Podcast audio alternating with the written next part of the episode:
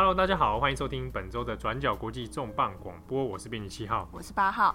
这个问大家一个问题，什么问题？不知道大家有没有吃过草莓？你这什么烂问题呀、啊？啊，吃草莓很稀奇吗？还好啦。对 不对？嗯，搞不好你是不是觉得大家都吃过草莓？我没有这样讲，我刚刚就知道你想要引诱我讲出这句话。啊，天龙人观点没有，啊、不是没有讲。啊，最近草莓的事情哈，大家有注意到在澳洲？嗯，啊，澳洲有很多台湾的学生啊，出去那边进行这个所谓的打工旅游。对，那其中，哎，对啊，其中一个很重要的工作项目呢，就是采草。莓，去农场工作，采收草莓，啊、下乡劳改，类似这样的概念吗？啊，不是啊，因为这个澳洲草莓最近发生了一个蛮严重的事情，嗯，哦，就是被人家发现说，这些市售的草莓里面遭到一些有心人士埋入针在里面。你断句为什么要这么奇怪？啊，因为很震撼，所以我要让大家听清楚。Oh, OK，就是草莓里面有针。对啊，你看，你想想看，草莓多么的柔软，还要被叫九九零。九零年代出生还要被叫草莓族，对，这些草莓，可是这里面却含着针，对，哦，吃下去的话，万一就可能刺伤你，或者万一吃到喉咙什么的，嗯、很危险。好、哦，这个事情是怎么一回事？这事情其实它呃第一件开始爆出来是在呃九月九号，在澳洲昆士兰州，那就有一位民众他就呃很开心的想说，哎、欸，去买个草莓吃，然后他就买了一盒进来，结果他吃着吃着发现觉得好像不太对劲。结果后来发现草莓里面竟然有半根针，哇！对，吃一次不会发现不太对劲，因为它是不是一整根，它就是一节、哦、一小节在里面。对，所以其实没有很长，你可能没有办法马上发现，就你咬进去之后你才发现。哦，我现在 听的牙齿觉得很痛。对，那其实一开始这个、大家可能不以为意，想说可能是制造过程什么问题啦，不小心有针掉下去。对，可能，但是后来就扩散到其实整个澳洲东部，然后再到全国，有六个省份都发现了陆续案件。那目前通报已经超过了一百起，就是草莓里面有藏针的事件。这扩散的范围其实有点大，对，它其实对，就是一个全国性的。那现在其实不止澳洲国内，在呃上个周末，大概呃九月二十号前后吧。像是纽西兰就也有一家呃，他们最大的连锁超市 Countdown 里面就有发现从澳洲进口的一个呃草莓品牌里面就竟然也发现了有一根针。哇塞！那这个事件是看起来哦，如果照这个方式来讲，感觉好像不是意外发生的。对，它其实呃应该很明显就是有刻意的有人要食物犯罪，很多其实澳洲媒体他们自己就会。下标题的时候，就会称这个是一种食物恐怖主义、食物恐怖攻击之类的。啊，所以现在目前为止，有任何的人，呃，透过任何形式表示说他是凶手或者有犯罪预告之类的吗？这个其实很悬，因为一般来说，像这种事情，好像应该会有一个凶手，就是写一个字卡啦，或者写一封信啊，说他的目的要钱啊，或者什么等等。但截至目前为止，呃。并没有来自呃一开始的这些犯罪人士或者有新人士的消息，警方的调查好像也是一筹莫展，因为除了一开始最一开始呃在草莓里面藏针的这些人之外，后续其实有发生很多类似的犯罪模仿心理，就是 copycat 的行为，就是他可能不是那原本那一批人，可是他为了想要恶作剧或好玩，然后陆续像在呃澳洲就有发生。一个老妇人啊，还有一个小孩，他们就是把针在超市里面偷偷把针塞进一些水果里面，例如说可能香蕉啊或苹果啊等等。所以这已经变成说，呃，在没有知道凶手是谁的状态下，嗯，结果民间开始出现了很多模仿，模仿行为，模仿行为，然后自己跑去超市里面恶作剧，把针放到草莓之外，还有其他水果。对对，就是整个水果被大波及。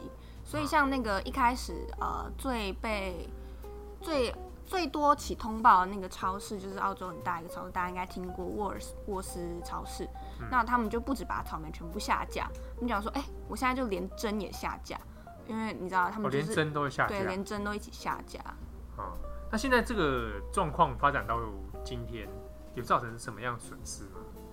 其实呃，比较不幸中的大幸是，目前都还没有有人因此而死亡。那就是有案例是有人真的把整个不小心吞了下去，然后你知道肚子非常不舒服 送医。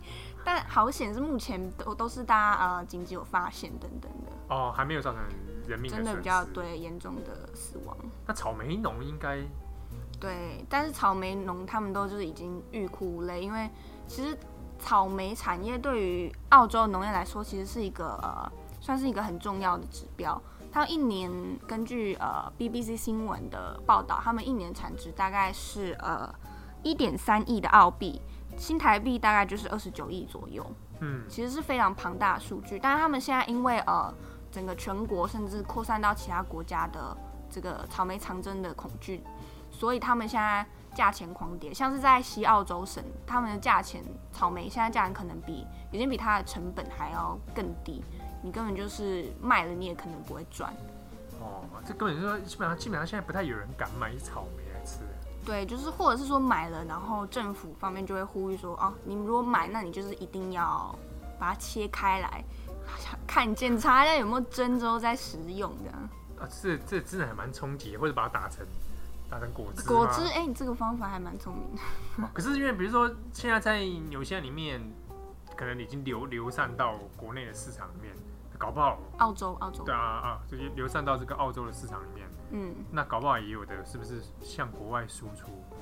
对他们呃，不过现在因为现在事情的呃比较严重，那其他国家也蛮担心这会不会有类似的情形发生在像刚刚说的纽西兰嘛。嗯，那现在澳洲他们的出口管制变得非常严格，他就规定说，你如果要出口到其他国家，你必须要确认说。你的草莓有先被金属探测器检视，说它是没有金属，他还会给你许可，说你 OK，你可以出口这样。他还靠金属探测器就对。对，那其实甚至有说农民他们就是你知道为了自清，他们就自掏腰包买金属探测器去做检测。那、嗯、其实金属探测器一个可能，我看到有农民说他可能花了，例如说台币差不多二十万吗？嗯、差不多二十万的价钱，所以它其实就又是另外一个成本。可是在，在在这个草莓农现在处理方式，除了这个之外，他能够比如说，呃，我我我还是得采收，或者我已经采收了，或者已经销售出去了，那我还能怎么办？嗯、对他们其实是处于目前局势看来比较偏被动的状态。那他们可能会回收啦，但其实有很多草莓农，他们现在是呃大批的销毁一些草莓，因为他可能说你召回的成本。可能都要比你销毁草莓的成本还要高。那召回来之后，还我还要仓储，对，搞不好还之后你还要检测，怎么什么什么重包装等等的。所以为了降低成本，也有发生一些，就是例如说解雇一些原本，因为现在是其实现在五月呃七月到十月才是澳洲采收草莓的旺季，嗯，所以他们其实常常会像刚刚说打工度假的临时工啦，或者是短期工，那他们就是陆续可能会。解雇啦，或者是暂时不要聘用这些人。哇，所以暂时要出现一批解雇潮。对，解雇潮。不过有没有可能，现在在澳洲的社会里面，在预测说，呃，放针的这个凶手到底是来自于谁，或者哪些身份？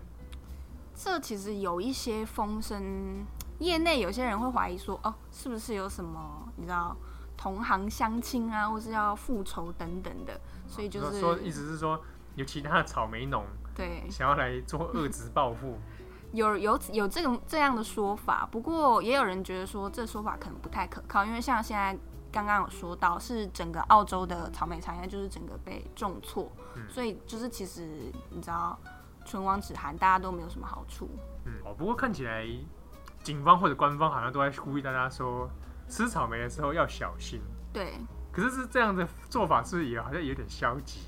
对，嗯、呃，像是在呃二十七号的时候，那个澳洲的总理 Morrison 他就呃跳出来呼吁大家说啊，我们现在澳洲人，我们这个要跟草莓农站在一起，我们不可以让有心人士这样恶作剧、这样无耻下流的行为打击我们的草莓农民跟我们澳洲人的这种。尊严对，哦，那那要怎么站在一起？就是呼吁大家不要害怕，继续的采购草莓，继续吃，对不对？就是还是要小心啦。但是就是说，它的概念就是说，我们不可以因为说别人这样故意让你不要买，你就真的就是就没有买。啊、呃，就是说遭受这种食物恐怖攻击的时候，啊、呃，你不能低头认输。那那那总理应该跳出来跟台湾官员一样，对不对？现场吃草莓，摆一堆草莓出来，现场吃这这里面没有针啊，大吃一口，看他敢不敢。他是没有这样做啦，不过呃，澳洲政府还是有一些呃，陆续有一些措施来应应这样子，在澳洲来说其实算罕见的呃食物污染问题，像是呃事件爆发之后，昆士兰州就一开始。最开始爆发也是呃案件比较大宗的昆士兰州，还有西澳省，他们都有悬赏十万澳币，说哦有没有人能够提供相关的讯息啦？那我们就悬赏十万澳币给你。那或者是在呃二十号的时候，澳洲政府就火速紧急修法，因为像这种原本的食物犯罪、污染犯罪，你其实可能啊、呃、犯罪者面临是十年的徒刑，那他们现在紧急修法就把这个延到十至十五年。这样子种种看起来，那对于草莓农而言，他一定觉得很我整整个产业就这样被这样搞掉，那怎么办？对啊，因为像现在九月份才是这个草莓采收或者是贩售的旺季最高峰，因为已经进入澳洲进入初春了嘛。那政府就也跳出来说，好，我们就现在来呃拨款紧急的纾困一百万澳币给这些草莓农民们。那这些经费呢，可能是用来，例如说，呃，购买 X 光检测器，或是刚刚说的金属探测器啦，或者是呃，让大家去重新检视草莓包装的一些方法，因为现在的包装就是比较容易被拆开或是破坏，让人比较容易塞针进去。那看是不是有什么包装方法可以让它更严密？好，这看起来好像是从销售端那边来做。一个防一种防范嘛，比如说他他可能预测的是说有有一种犯犯行是，他直接在超市或者对，就不是在呃草莓农场这边一开始的源头犯罪的。嗯嗯嗯嗯嗯。那因为这个草莓放针的事件啊，那在台湾也开始引起很多人一些回忆哦，也开始出现一个名词叫千面人，你有听过这个名字吗？嗯有，就是儿时的时候有听过这个词。对，千面人的犯罪事件，之前在过去在台湾二零零五年的时候，曾经发生一个毒蛮牛，哦，在那个蛮牛饮料里面注射氰化物。对，那当时就叫做也是千面人事件嘛。那过去八零年代的时候，台中也发生过一次，就是用这种呃威胁食品的方式，哦，在食品投毒啊，然后向食品公司要挟的这个案例啊。那这个事情呢，其实是可以连接到日本过去有一件至今都没有被破案的案件，叫做固力果生永事件。啊，固力果大家知道吗？不知道。固力果就是那个大阪，有没有？日本大阪有一个有个人在跑步的一个看板。哦。啊，固力果是日本一个知名的食品公司啊，嗯、大家都去大阪的时候都会跑去那个桥边拍那个照片。嗯，那生永公司就是大家知道生永治国牛奶糖那个生永嘛，哎、欸，就生永治国。那这个事件是发生在一九八四年，然后它是至今呃没有被破案的一个悬案。那当时呢就叫做固力果森永啊事件，那它是被指名为就是日本有一个警警察厅的指名案件，叫做广域广域指定案件。什么意思？广域指定案件？对，意思是说这个事情可能是连续犯案，oh. 然后它涉及的范围可能超过了单一的县市，oh. 所以广域指定犯案件，意思是说，那他要协同各个县市来协助办案。嗯，哦，通常都是属于大型的犯罪了。以前你应该有听过少年 A 连续杀人事件，嗯，那也是指定广域案件之一。Oh. 那这顾立果的事件也是，那当时呢发生在一九八四年，哦，它起因是一件绑架案。就是顾立果的社长江崎胜久，哦，他就是在家里洗澡的时候，突然之间被歹徒闯入。洗澡的时候。洗澡的时候，那他在客厅的妻子跟女儿就是被袭击之后，然后就是昏昏迷。嗯。然后社长被绑架。绑架。裸体的被绑架。有没有裸体？我其实搞也搞不太清楚。反正，好，反正被绑架之后呢，那歹徒就要求要有这个赎金啊、嗯、等等。但是没几天之后。这个社长靠自己的力，趁歹徒不注意的时候，从被绑的这个软禁的区域里面、仓库里面废弃的仓库逃跑了。好那这事情其实并没有结束，逃跑之后，其实犯人又在有发恐吓信，就是要求固力果公司你必须要支付我多少多少钱啊。当时第一次要求的是六千万日币，好，那送到指定的饭店，好，指定的地场所，那我们会派人去领。那当然，这事情报案有有报给警察知道，但是警察也在当地布置大量警力，却发现哎、欸、找不到凶手，凶手没有来领钱。对，好，好，这个事件一开始是发生在三月十八号，那社长呢，他是在三月二十一号逃脱的。好，那悬疑的事件就来了。什么悬疑的事件就？我们在这个地方，我们先进一下悬疑的音乐。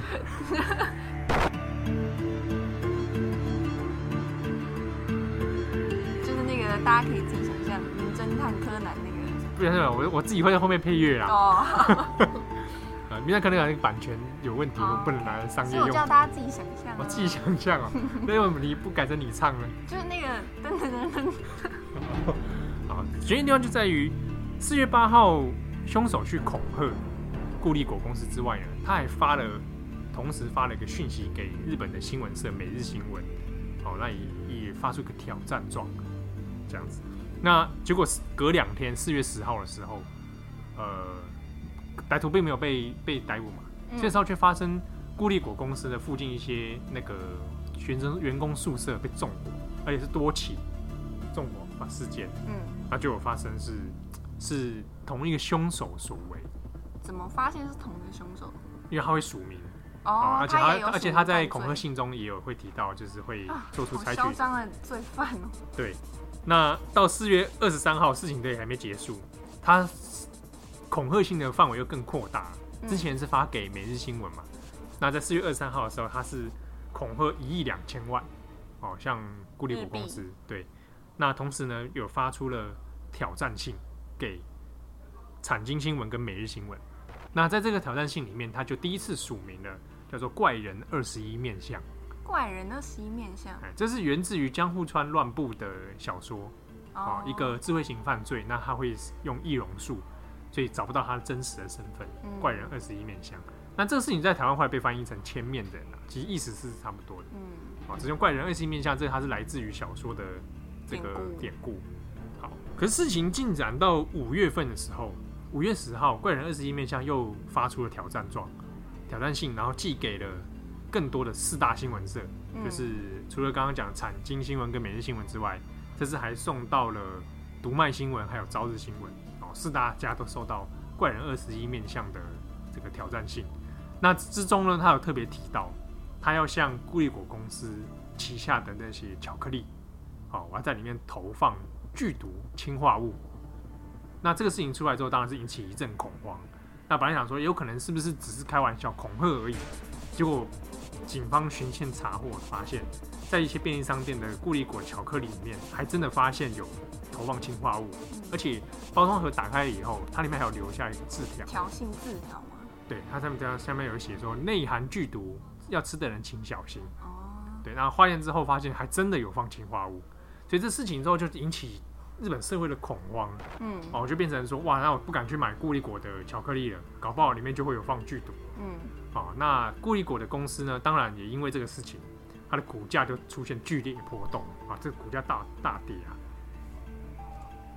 哦，在这种情形之下呢，当然警方是出动了很大大批的员员警去想办法抓出真凶是谁啊，因为他都放这个预这个预告信，好、哦，但是所幸的是，在预告信还有投毒之后，其实并没有人真的吃到那个。固力果的氰化物巧克力哦，所以没有人就是有死伤，就对。对，其实，在整个事件当中，哦，到事件其实事件一直到一九八五年才结束，持续了一整年。哦、对，但呃，幸好是也没有人在从从中因为吃到这个东西而死亡或怎么样哦，嗯、那就是这算是不幸中的大幸。那事件后来发展到六月份的时候，歹徒呢也很突然的在发出预告信之中说，呃，他要停止犯罪了。你说在发特地写信说他对，然后而且它里面的内容还写的有一点点诙谐，就是说日日日本六月份啊觉得太热了，所以决定要避走到法国巴黎避暑。啊，事情就这样子，好像听说告一段落哦，大家以为都这么以为的时候，隔天就再发出了预告信，换其他食品公司被威胁。哦，这次是丸大食品，也是日本日本的一个食品公司。哦，那同样的手法就是我要求呃高额的赎金，那请你必须到送到指定的地点，啊，不然的话我就会在你的食品里面下毒。嗯，哦，那他都会说，你如果不想像固力果那样的话，你们的股价会大跌。好，你不想的话就照我的话做。这会不会是两个不同的人犯罪的啊？哎，有趣点就在这里，因为就像我们前面讲的澳洲草莓一样，对，也开始同一时间出现了模仿犯，嗯，哦，有也有那种小学生去恶作剧威胁什么雀巢公司，嗯，那一时之间模仿犯的比率居然超过四十多件，而且到最后就到百件之多。嗯，那这个怪人二十一面相，到后来他为了证明自己是本尊，他有的时候他里面还要附上那个当初绑架的。一些这个固力果帮固力果公司社长的录音带哦，他附上说，因为这个东西只有他们有了哦，所以要附附上这个录音带磁带之后，才证明说自己是真正的怪人二十一面相。嗯、好，那在六月份威胁完完大公司之后呢，九月十一号的时候，九一的时候呢，他又把矛头指向日本另外一家老牌的大型食品公司，就是森永制菓。嗯，好，那也是威胁说，你如果不照做的话，我就投毒等等等。好，那隔没几天之后，他又在威胁扩散到这个板急百货。板急就是我们知道那个阪急百货的。他是说他要向板急百货里面当中的呃，我记得没错啊，是二十几家的柜位，就是说要他会在那个里面投毒。当然这一系列的行为呢，都造成很多食品公司的恐慌。嗯，好，他当时想说奇怪，那这个事情呃。到底有没有有没有解决的方法？哦，那呃，警察看起来好像也没有一个头绪，所以呃，在兵库县的警察本部，嗯，哦，他们居然也收到了怪人二十一面相的挑战信，就是直接向警察本部挑战，你们是抓不到我的。这听起来很柯南的情节，对不对？听起来很戏剧感，对不对？对啊。那所以这个这个案例就被日本人称之为叫剧场型犯罪。哦，它像它像一个戏剧一样，嗯，那犯犯人是主角，嗯，那警察是配角，嗯，那这个大众媒体呢，就是负责播播音的观众，嗯，对，而且他还帮自己取了一个很文学的这个艺名，对，那这个事情呢，就一直持续在看，在一九八四年的后半年，整个后半年里面都没有。抓到凶手本人，嗯，那虽然有拍到，就是监视器看到疑似是来投毒的身影，身影对，但是也抓不到本人。好，那就出现了很多种呃各种揣测啦，就是有说是可能是不是呃顾立果的前员工。啊，哦，因为看起来好像跟顾立果社长报复，对，而且可能看起来跟社长一家人好像是熟识的，嗯，好，后来就这是有此一说啦。那也有别的说法是，会不会是朝鲜特工？朝鲜特工？对，日本很多常犯罪都要归归 归给朝鲜人。对，那或者还有说是部落民，受到歧视的部落民啊，那也有说是左翼，就激进左翼分子之类等等等很多很多种说法。好，那事件扩大之后呢，呃，像有一些其他食品公司也陆陆续续。受到类似的威胁，比如说我们刚刚前面讲的生到生勇嘛，对，那还有台湾算是蛮熟知的佛蒙特咖喱。哦，佛蒙特啊，他的它的母公司是那个 House 食品啊，也被受到威胁。那另外一家就是不二家，不二家棒棒糖那个不二家，对对对，怎么是棒棒糖？不是牛奶吗？不知道，就想到那个你知道那两个，对对对对，那个那个小妹妹嘛，对对对，对，那这些。公司都受到威胁之后，当然对他们的股价跟产品都有受到很大的波动。嗯，哦，尤其是最直接反应就是在股价上面。所以警方在调查的过程中也去针对了，想说会不会是背后有在做操作股价的嫌疑。比如说他是利用这一波股价波动，那可能大举进场或者大家是抛售有可能。但是警方去循线调查了从犯案期间的这些。股市波动，股市波动，然后去找了特定的这个散户，就发现哎，也不是真正的凶手，所以这个整个事情就陷入一团谜团。嗯，那到一九八五年是八月的时候呢，甚至还有呃警方，好负责调查的警方呢，因为承受不了无法破案的压力，后来就选择自杀。嗯，但整件事情在一九八五年八月十二号，呃，怪人二十一面相有再度发出这个宣告信，那信中就有宣布他他不再做犯案了。嗯，那这件事情之后也就就此平息，从此然后就对就没有再有类似的案件出现。嗯、那相对的，怪人二十一面相他的真实身份到底是谁？好，至今。到现在也还是一个谜团，就一个完美犯罪。对，在日本被称为完美犯罪。嗯，但大家又想说，那这个、这个凶手到底图的是什么？因为我们前面讲说，他应该是想要赎金吧，金这些勒索啊、恐吓啊这些钱，但实际上他一次都没拿到。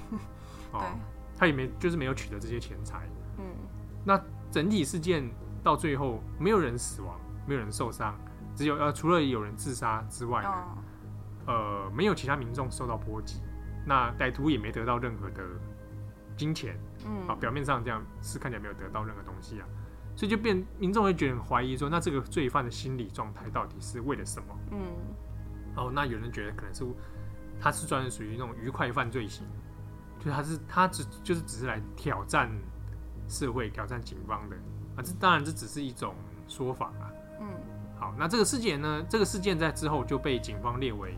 所谓的未解决事件之一，哦，那其实日本到现在还有很多相关的那种悬案，到至今都没有破案。嗯，所以这一件已经过了追溯期。没错，它追溯期在两千年的时候就过了。嗯，哦，所以至今就变成一个无法破案的一个悬悬疑事件。嗯，这过了追溯期都还没有被抓到，听起来这个犯案人士应该是一个很专业、很专业的人士。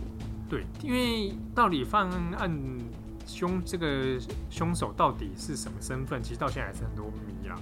那当然有各种揣测。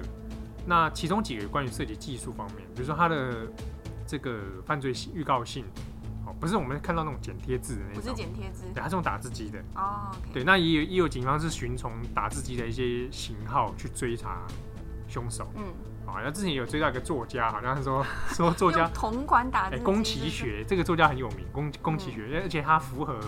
上述几个条件，就是他爸爸是黑道，然后自己是左翼运动家，哦、然后还是部落民出身，刚好有一些这个标签。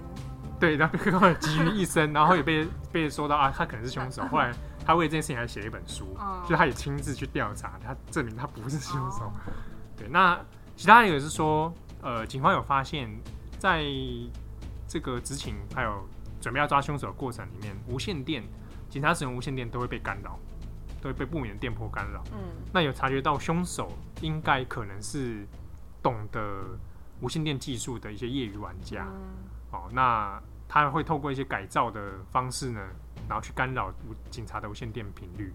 那后来因为这些事情在犯案呃整个事件之后，日本的警察就把无线电再做数位升级，哦，哦，就改成说不会被不会被干扰一般玩家所所干涉这种。嗯那感谢大家收听本周的转角国际重磅广播。吃草莓的时候呢，要留意一下。对，啊，如果你有知道谁是这个固力果的凶手，你也可以呃联络澳洲的这个警方，会有。不是澳洲警方，我是我是固力果。哦、果我先听草莓啊，有时候可以拿那个、啊欸。会不会两个事件其实是？你说就是背后藏镜人。哎，谢谢大家，我是编辑七号，我是八号，拜拜。